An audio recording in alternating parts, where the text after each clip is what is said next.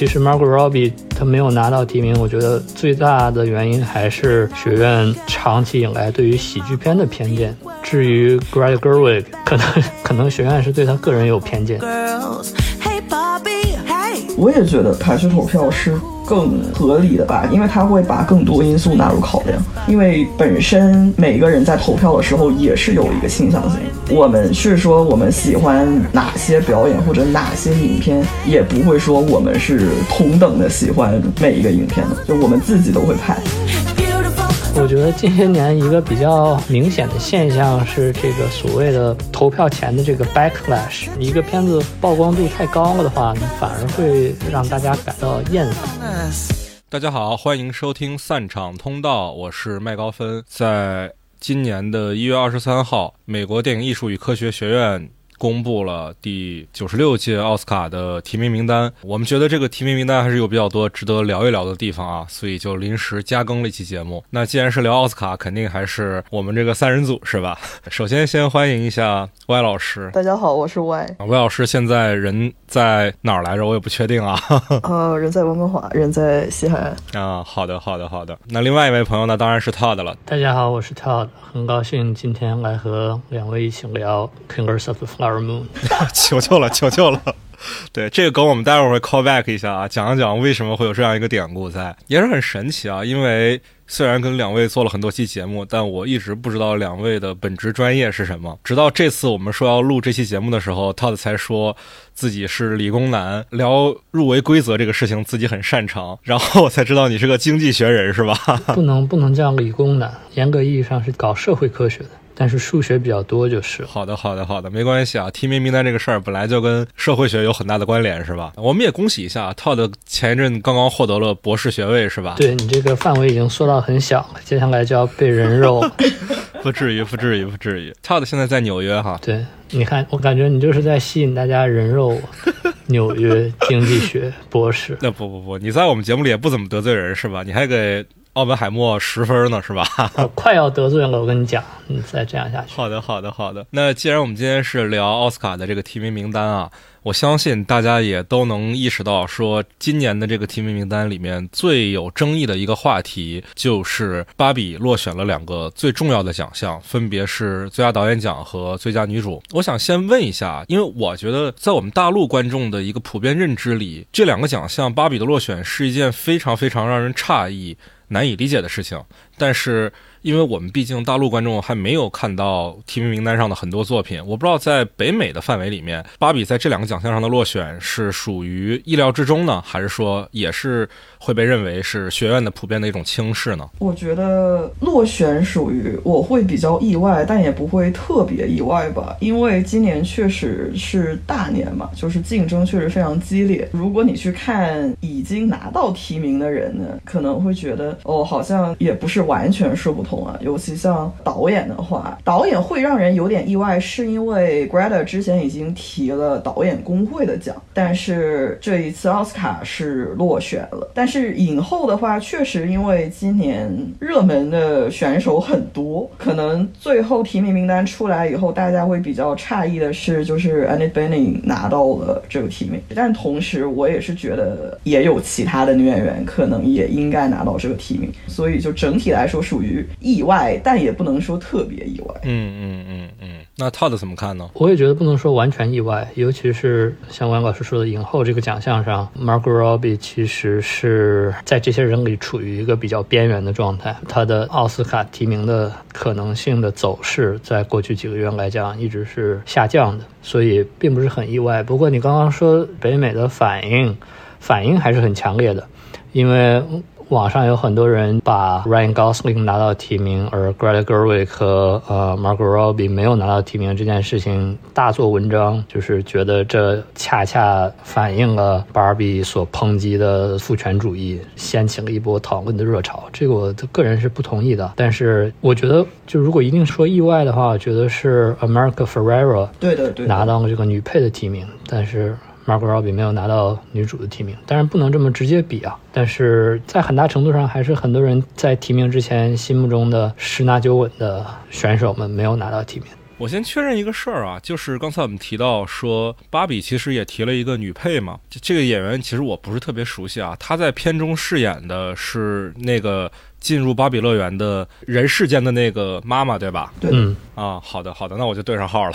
对，我觉得虽然说从概率的角度来讲，Margot Robbie 没有提到女主，并不是一件特别奇怪的事情，但是这部片子的这个表演和导演这些奖项最终的提名归属，给大家造成的这个心理冲击以及它所具有的象征意义，还是很强的。对，刚才 Todd 有说啊，在北美经常有人会把 Ryan Gosling 他获得的提名，除了说男配有一个提名嘛，还有就是《I'm Just Ken》这首歌啊，包括之前金球奖获奖啊，他那本人那个反应的状态，这个事儿确实在国内在简中互联网上也是经常被拿来一块儿对比的。这两天我经常在网上看到一句话，就是说整个世界都是一个巨大的 Mojo Dojo Casa House。这个事情看起来确实很讽刺啊，但是它背后的逻辑其实没有那么简单。我自己在听到这个事儿的时候，首先也是非常的震惊啊。昨天晚上我在跟朋友出去在外面喝酒的时候，突然之间手机弹出了这条新闻，是在我听友群里看到的啊，不是听友群，其实就是 Todd 我是你最忠实的听友，啊，我在外面跟朋友喝酒的时候，突然看到 Todd 在群里面说这个事儿，然后我就去网上看了完整的提名。这这个事儿确实是，虽然说啊，我们细想之下，也许都是有迹可循的，但是。冲击力还是很大的，而且之前我跟歪老师讨论过啊，就是他给我转发过一个说法，就是有些人认为 Margot Robbie 最值得喊屈的不是芭比，而是巴比伦，对吧？这个我是十分认同的。我觉得去年巴比伦在颁奖季整体遇冷都是一件非常让我难以理解的事情。但我给你发这一条消息，不是我认为 Margot Robbie 在巴比伦演的很好，我是觉得这个说法很有问题。But anyway，啊、好的。而且这个事儿还有一个让我觉得很费解的一个地方啊，就是关于主角和配角的表演啊划分上。比如说在女主的提名里面，我们能看到《花月杀手》的女主莉莉·格莱斯顿，她提了最佳女主角这个奖。但是我觉得她在《花月杀手》中的影片的比重，说是女主角，其实是有一点勉强。同样，我们看《花月杀手》有一个提名了男配角的角色是罗伯特·德尼罗那个角色，我觉得她在剧作中的分量跟这个所谓女主其实是差不太多的。如果说影片中有一个核心的主角的话，那肯定是小李那个角色。另外两个角色在我看来，其实比重都不会有明显的区别。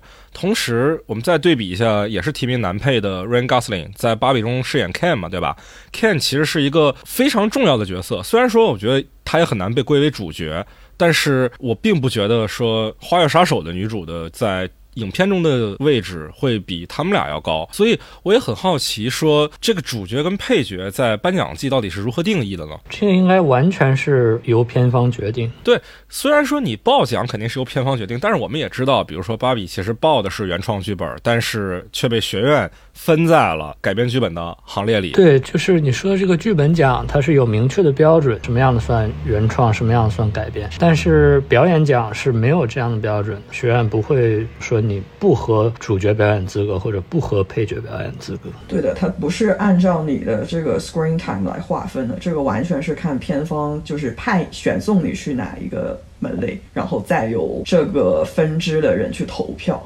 嗯嗯嗯，其实我们之前也能看到有一些偏方的策略，它是，比如说这个角色你可以去报主角，可以去报配角的时候，其实就是一个政治上的考量了。比如说，如果今年的主角竞争太过激烈，分到配角他的胜算更大，也许就报了配角。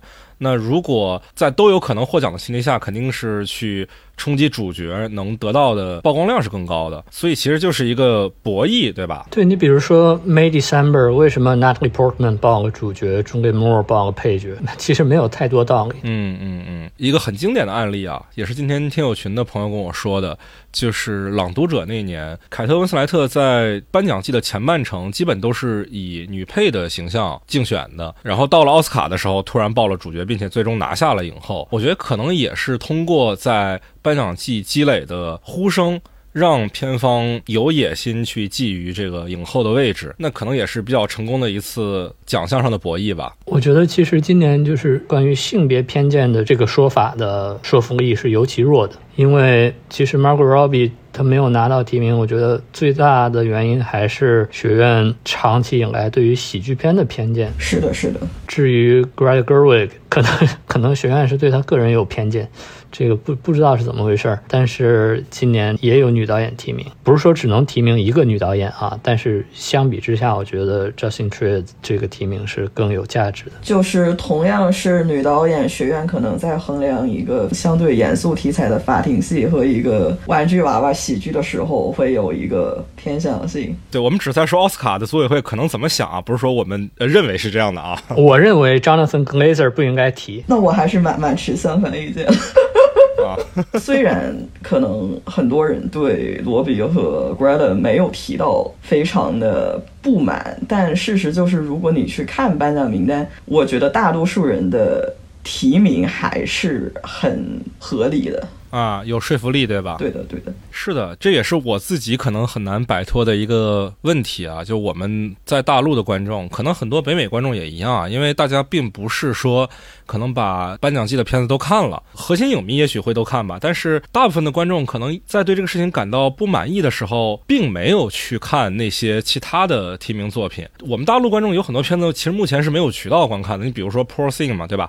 这是今年可能说是除了奥本海默以外最大的一个热门了，但是我们现在是没有观看渠道的，我们也很难去评价说这个片子得到那么多提名是不是合理的，对吧？好的，是合理的。好好的。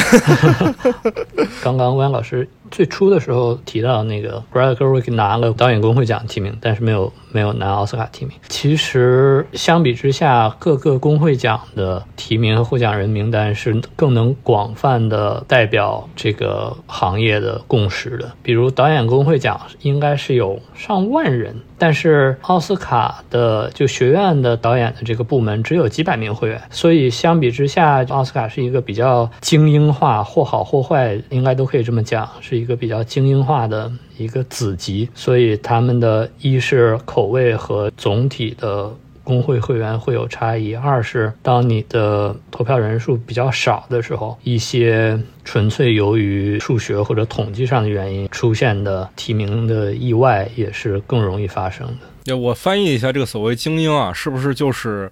老白男的意思不能这么说，尤其是近些年，这个学院每年都增加可能一千多名会员。近年的新增会员其实很大的部分都是少数族裔啊、女性啊、外国人呐。比起前些年学院最饱受诟病的时候，它的这个会员的分布应该还是均衡了很多的。好的，好的。那既然我们讲到了工会奖和奥斯卡的一个区别，其实网上也能查到很多奥斯卡最后获奖的投票逻辑，但是我一直。是不知道说奥斯卡这个提名名单是怎么出来的，这个背后具体的运作逻辑是什么呢？像你说的获奖这个最终投票是很简单的，就是除了最佳影片，剩下其他奖项都是大家一人一票选特首，嗯，是吧？求求了。但在最终投票轮的最佳影片这个奖项，以及之前所有的奖项的提名投票环节，都用的是这个所谓的排序投票方法。也就是说，在入围的这个名单里面，所有的投票，不管是哪个奖项，都是使用排序投票这个方法，对吧？对。然后在最终的获奖的归属的时候，只有最佳影片是通过排序投票来决定的，其他都是一人一票。对，谁得票最高。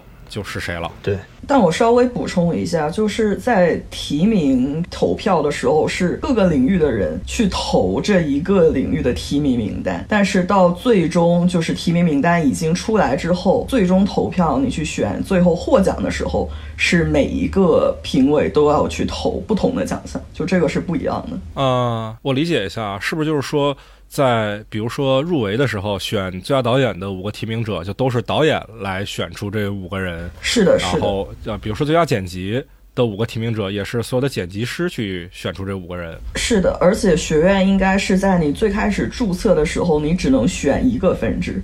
就是如果有人既是导演又是编剧，但他只能选一个，他不可以两边都去投啊。明白了，明白了。呃，也就是说，四个表演奖其实是所有的演员分别选出的这四个奖项的提名者，对吧？是的。然后到了最终的决定奖项归属的时候，是所有的评委都有资格去为每一个奖项投票。没错。啊，哇，我很难想象，真的那些评委会把十部最佳影片、五部最佳国际影片，再加上什么纪录片啊、动画片啊、短片啊、长片啊都看一遍，感觉有点夸张。可能很多人都不知道这些片子是什么吧？我感觉。这就是为什么公关在颁奖季非常重要，就是你花的心去公关，就是为了让更多人去看到你的电影，去喜欢你的电影，才能给你投票。是是是，我记得很多年前啊，就是维奴十二载那一年，我看到网上就有匿名的学院成员啊出来说，其实我没看维奴十二载，但是我知道这一票我一定得投给他。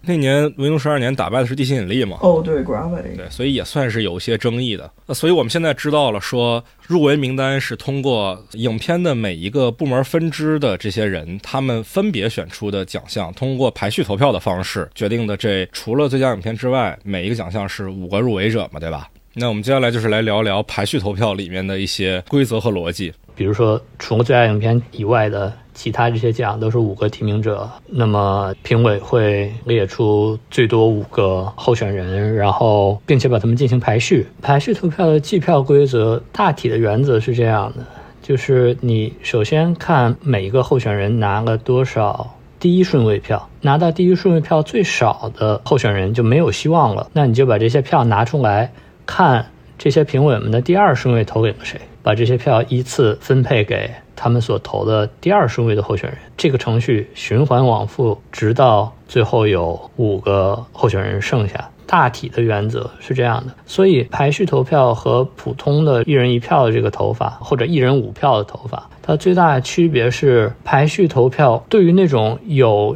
一小撮人极度喜欢的候选人是更有利的。你比如说，去年的最佳女主角的这个提名出了一个大冷门，是吧？这个 Andrea Riseborough，没有人看过她的片子。她在公关期间呢，是说服了很多演员为她投第一顺位票。当你的第一顺位票达到一个门槛，这门槛不需要很高，但当你达到这个门槛的时候，你是可以确保拿到一个提名的。所以说，有一小撮忠实拥趸，比起有很多人对你不温不火的喜欢。其实，在这个提名环节是更有利的。比如说，一百个评委投票选出五个提名者，那么任何一个候选人只要拿到十七票，拿到十七个第一顺位票，就可以确保他成为这五分之一。因为如果你拿到十七票的话，不可能有另外五个人比你拿到更多的票，所以只要拿到十七票，你就已经胜券在握。嗯，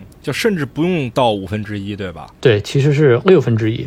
六分之一多一点，就只要高于六分之一就可以，不用到五分之一。对，还有一个在奥斯卡计票当中比较特殊的一个规则，就是如果有一个片子特别火爆、特别受欢迎，比如说《Oppenheimer》，比如说一百个人投票，啊，《Oppenheimer》第一顺位票达到了九十票，而他只需要十七票就可以提名。当一个候选人拿到的第一顺位票比他需要的票数多出太多的话，那么。这些票是会得到重新分配的，就是他拿到的这九十个第一顺位票，每一票都只会有九十分之十七分配给 Openheimer，剩下的九十分之七十三会分配给他的这个票投给的第二顺位的候选人。这个规则是为了避免评委会担心投票投给特别受欢迎的影片导致自己的选票被浪费，所以当你的第一顺位是一个特别受欢迎的影片的时候。你可以放心，你的你的第二顺位也会被记不到一次，可能也也会被记半次。嗯嗯嗯，哇，这个还挺复杂的，确实好像不是学理科的，好像搞不明白。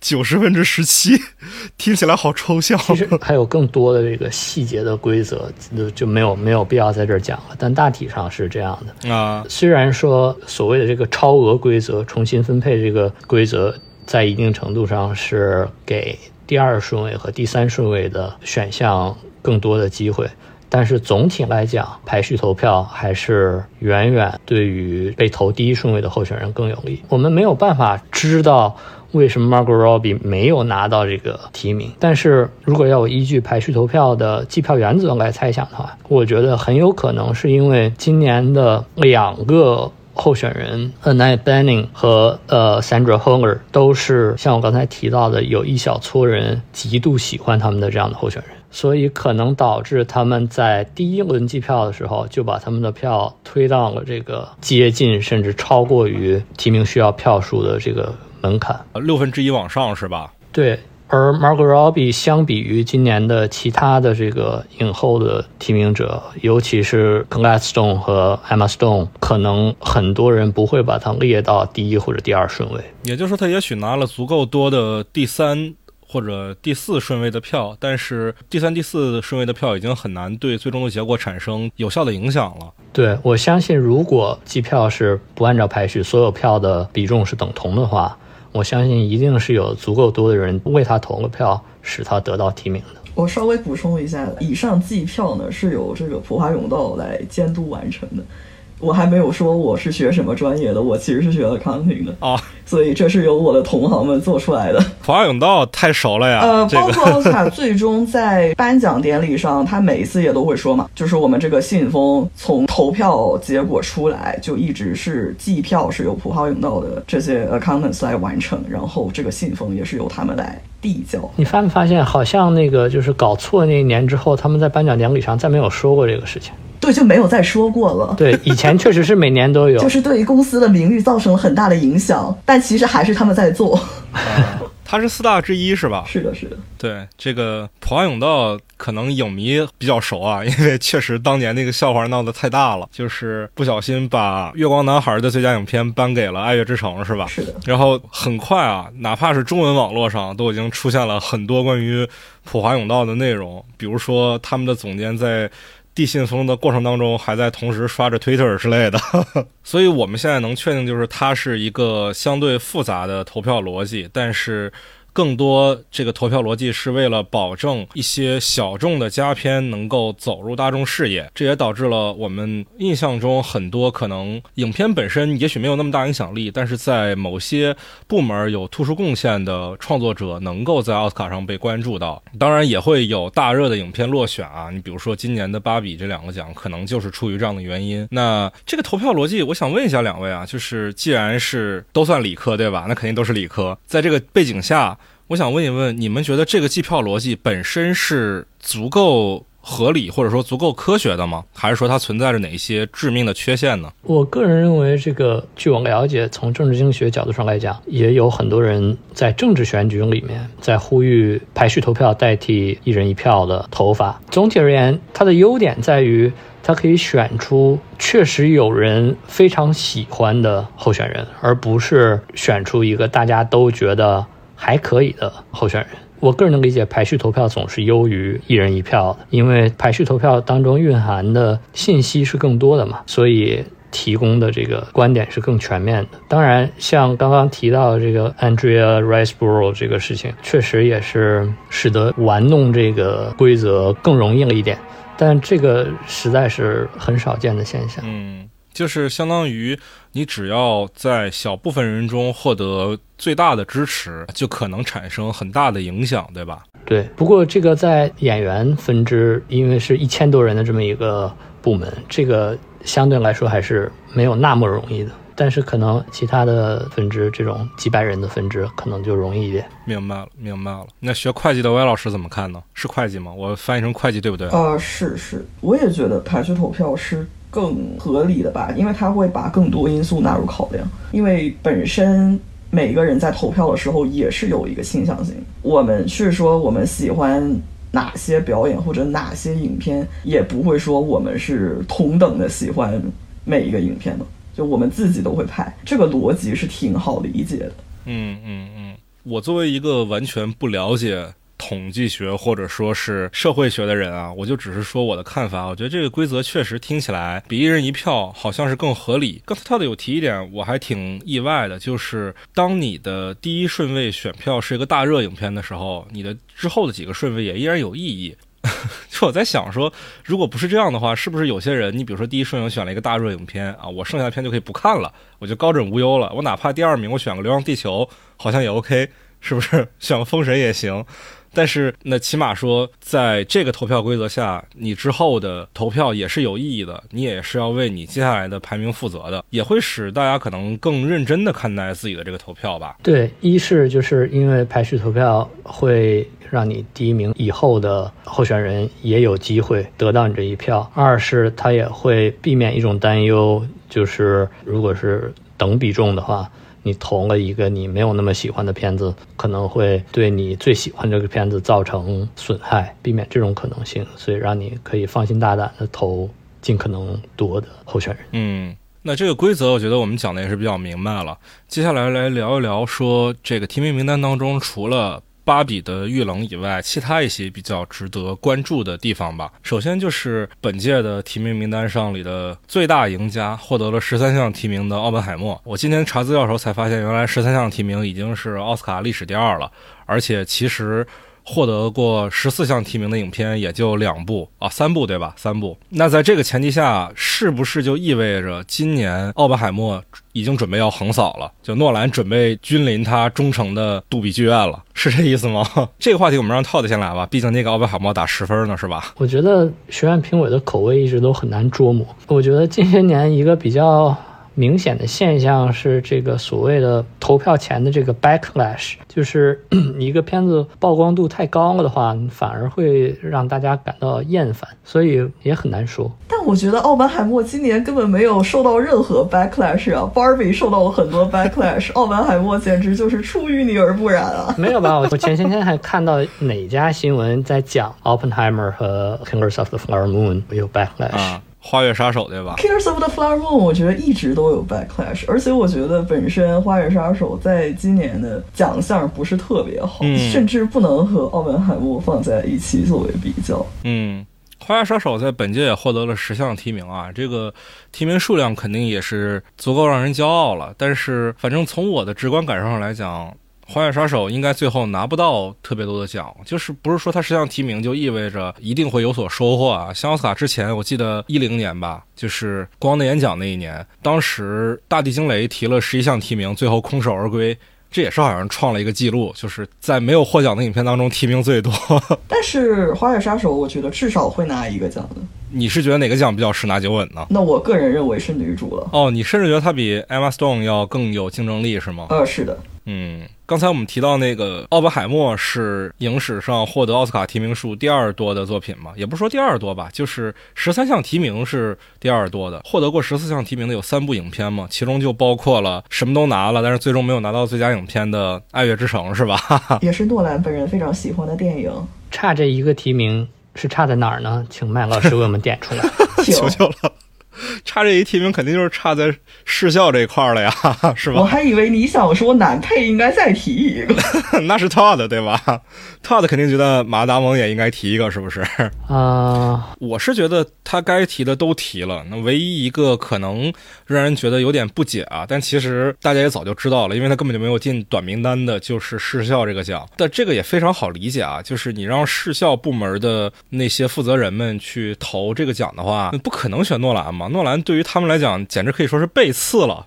这真的说是背刺不过分啊，都是福报呀。这整个影片在宣发过程当中反复强调我们零 CGI 是吧？那虽然这个话本身。可能你从也许站在诺兰角度上来讲是成立的，也许他没有一个是纯 CG 镜头，他只是用了一些技术来辅助完成，但是这都是春秋笔法了啊。简单来讲，你要是站在人家视效部门的负责人的角度来看，这个肯定是一种对行业莫大的不尊重，所以他没进短名单，就是九人短名单啊，奥本海默都没有进。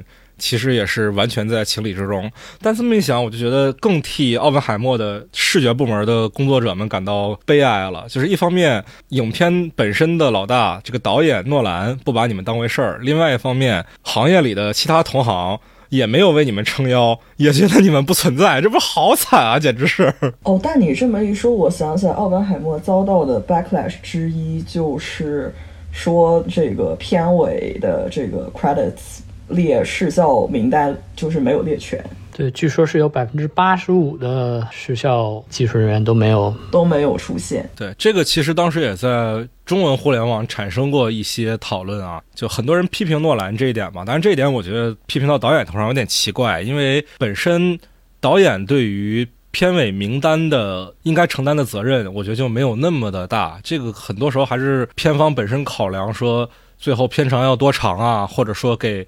每一个部门多少个名额啊？这些的，这真的落到导演头上，导演顾不到这个层程度的。我觉得这个是不是应该怪 producer？producer 是谁来？我们看一下，还是也是他。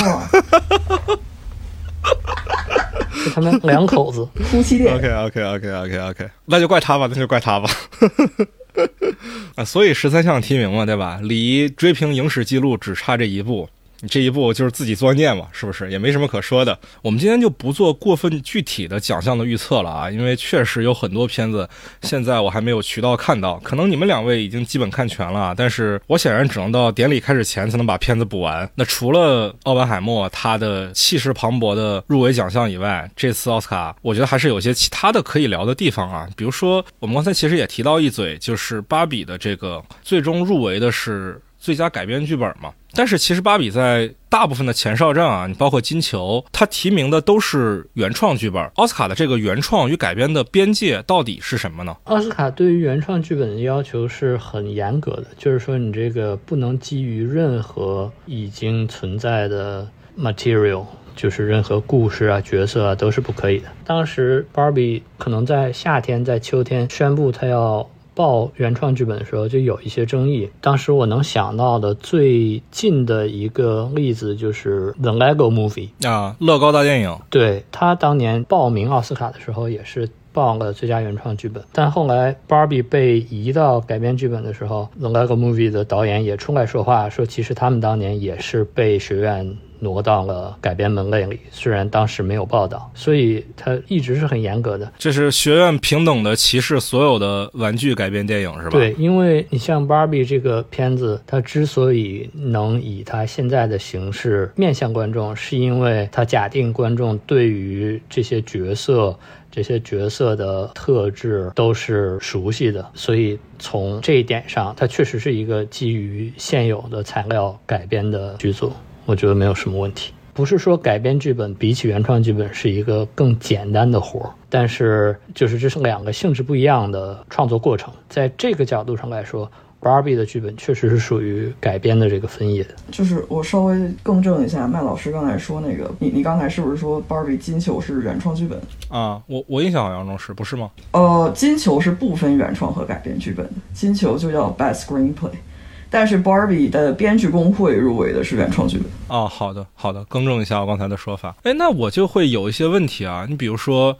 有一些片子，你很难界定它到底是不是改编自一些既有的文化符号。比如说，我很喜欢的一个影片啊，《天鹅绒金矿》。《天鹅绒金矿》它是一个一眼就能看出来它是改编自 David Bowie 的故事，但是它片子里面没有提到 David Bowie，也完全没有用 David Bowie 的任何音乐也好、形象也好，虽然都是明显能看出来有借鉴的痕迹啊。虽然他当年也没有在奥斯卡上提剧本奖项，但如果他要提的话，如果他要报名的话，他应该被归到原创还是改编呢？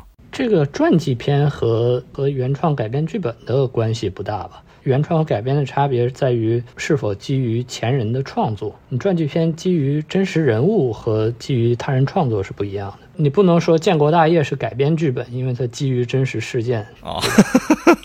哦，我想起来之前也是在群里讨论啊，好像就是我跟麦老师讨论的吧。《利刃出鞘二》入围奥斯卡最佳改编剧本的时候，你当时问我说这是改编自什么推理小说吗？我说不是，它就是因为是一的续集，所以一提了原创剧本，但它只能提改编剧本，是吧？对的，对的，也是一个非常乌龙的事情吧。你像所有的。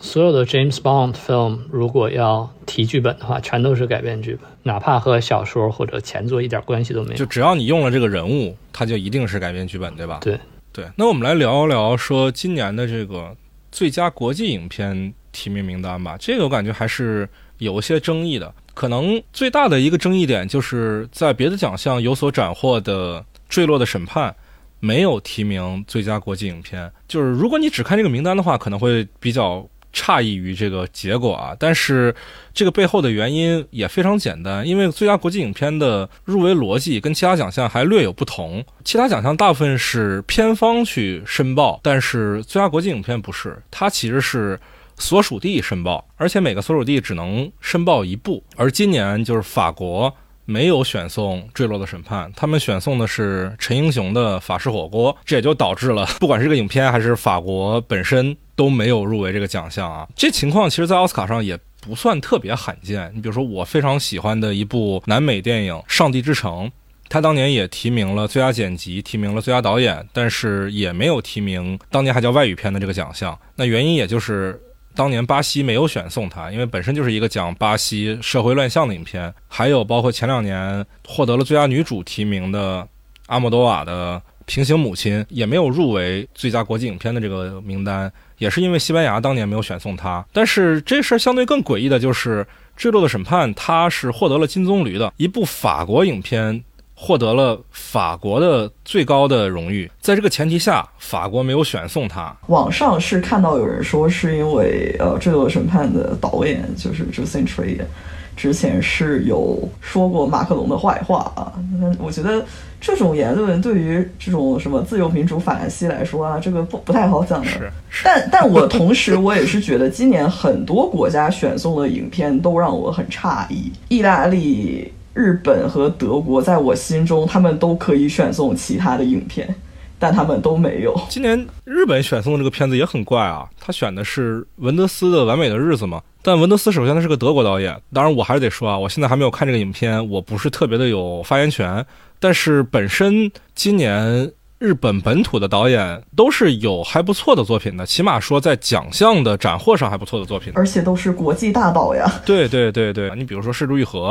有怪物，怪物好歹是在戛纳拿了剧本奖的。《冰恐龙界》今年也有新片嘛，对吧？邪恶不存在，《冰恐龙界》的邪恶不存在其实也在威尼斯有拿奖嘛，拿的是评委会大奖。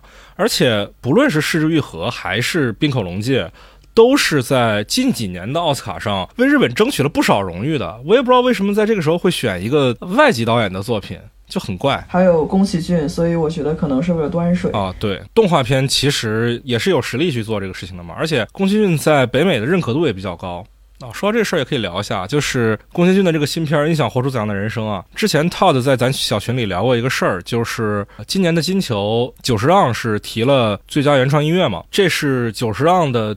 第一次西方主流奖项提名，我当时听到这个事儿的时候，我觉得也有点意外，但是好像想想也没那么难以理解，因为他毕竟之前合作的作品可能都还更文化属性上亚洲一点，你不像坂本龙一合作过那么多。呃，西方的导演，但是想想也觉得很讽刺吧。就是真正到坂本龙一去世了，然后久石让的音乐才开始被西方注意到。那其实日本还有很多大量的优秀的作曲家，到现在都还没有机会。而且最后久石让今年在奥斯卡上也没有获得提名。唉，这个话题要聊就深了，但是反正也算是一个抱怨吧。所以我觉得。还回到就是刚刚说这个《Perfect Days》这个片子，我自己其实没有很喜欢它。我觉得它代表了就是 Wim Wenders 对于呃日本文化和日本电影的一种刻板印象，表现出来是一种很做作的，而且很过时的对于日本电影理解。所以日本选送他，我确实是很诧异的。但是另一方面，首先这可能是一个投机的选择，而且事实证明得到了回报，对吧？的 Wim Wenders 是一个大导演，名气可能比任何其他日本电影导演都要大。而且我刚刚看了一下，这好像确实是日本第一次选送非日本导演创作的电影来参加这个奥斯卡最佳外语片奖，所以可能也算是看到有这么一个机会，就索性抓住了它吧。嗯，是一种政治信号是吗？啊，不能说是政治信号，可能就是一天时地利，还是噱头或者话题性更大一点。嗯。我知道你是很喜欢怪物的，我没有很喜欢他，我是自己很被他打动。我觉得片子缺陷很明显，但在在情感上很很难不和他产生共鸣。还有就是法国的这个选送，其实《The Taste of Things》没有拿到 提名，还是一个挺意外的事儿，挺让人意外的事儿。因为整个颁奖季势头也是非常盛，而且也很受影迷。欢迎提名前的预测市场上也是排名比较高的一个种子，所以他最后没有提名还是挺意外的。但我也没有很喜欢啊。对，其实像刚才你说的，日本选送一个外籍导演的作品来角逐这个奖项，从这个角度来推测，法国为什么选送陈英雄的这个片子，是不是也可以有这样的角度来解读呢？陈英雄是一个越南裔导演，他最早的创作也是根植于越南本土的文化，虽然一直是以一个法国导演的身份在社会上活动。但本身确实，他的亚裔属性加上一个法国的背景，好像能在颁奖季获得更多的关注。当然，显然最终这个结果是不能够让法国那边满意的嘛。但是，也许他们的初衷是这样想的，我不知道啊，我只是瞎推测。各国选送的这个都是都是黑盒子，很难理解他们的理由是什么。嗯嗯嗯，就只有我们国家最好理解，对吧？我们国家 今年选送的是啥来着？《流浪地球二》哦哦哦，好的。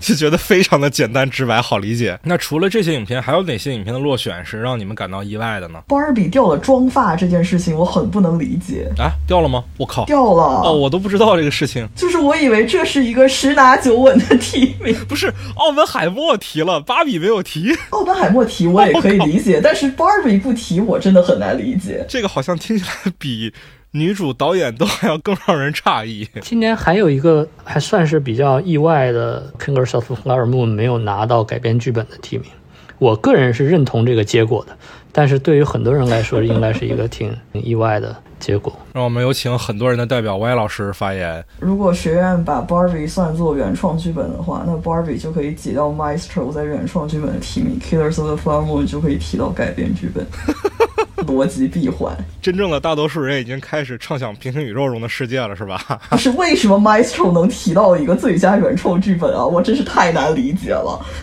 为什么 Maestro 能提到除了女主之外任何奖项啊？真的是，真的是，我的天啊！Maestro 拿了多少个提名？他拿了很多提名。而且他也提了最佳妆造。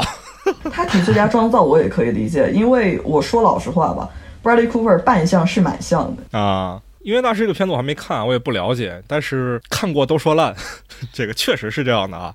在中文网络这边反响也是如此，豆瓣评分高达五点八分，我的有灵评分甚至更低。但北美确实好像还有一些人喜欢这个片子，我实在是不太明白。哦，还有一个非常遗憾的，虽然本来也不可能，但我自己非常喜欢的一首歌曲，就是这个《Asteroid City》里面哦，是的，是的，那个小孩唱本来也那个以为那个 Dear 能提 Alien。哦，是的，是的，我我本来也以为那个能提上。如果那个要提了的话，在奥斯卡上表演一下一个一分钟的歌，应该挺好玩的。是的，很可爱。小行星城是吗？对什么提名都没有拿到。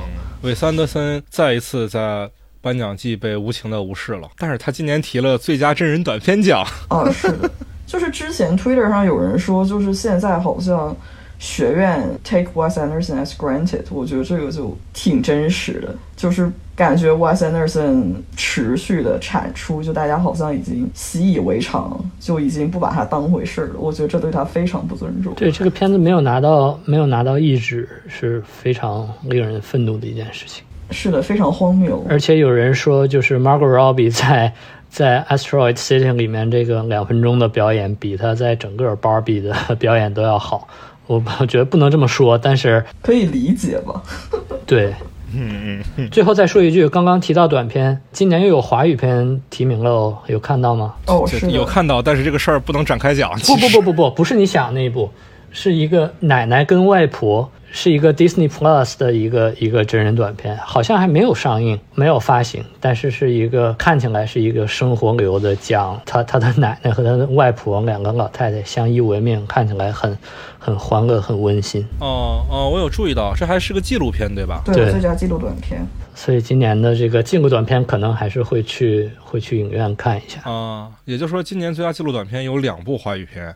我不确定另一部是不是华语片，IMDb language 写的是英语和普通话。它应该是就是纪录片的旁白是英文，对白、采访啊什么的是华语。那不管，反正今年最佳纪录短片有两部华语片，我们又赢麻了。那这个我们就在一片赢麻了的欢声笑语中结束我们今天的节目吧。如果有后续想跟我们交流的，欢迎在评论区留下你的看法。呃，也欢迎大家加入我们的听友群，在微信上搜索 After Cine，添加我的个人微信号就可以加入我们了。也欢迎大家关注我们的官方微博“三场通的 After Cine”，欢迎大家去豆瓣上给我们打一个五星好评。感谢两位朋友陪我聊天然后。感谢两位朋友在看《沙丘》之前百忙之中抽出时间陪你聊天。是的，我和陶老师今天晚上都要去看《沙丘》的 IMAX 重映。对，而且还会有十分钟的《沙丘二》的片段，非常的让人嫉妒啊。好的，也感谢每位听到这里的朋友，我们下期再见吧，朋友们，拜拜。拜拜。拜拜。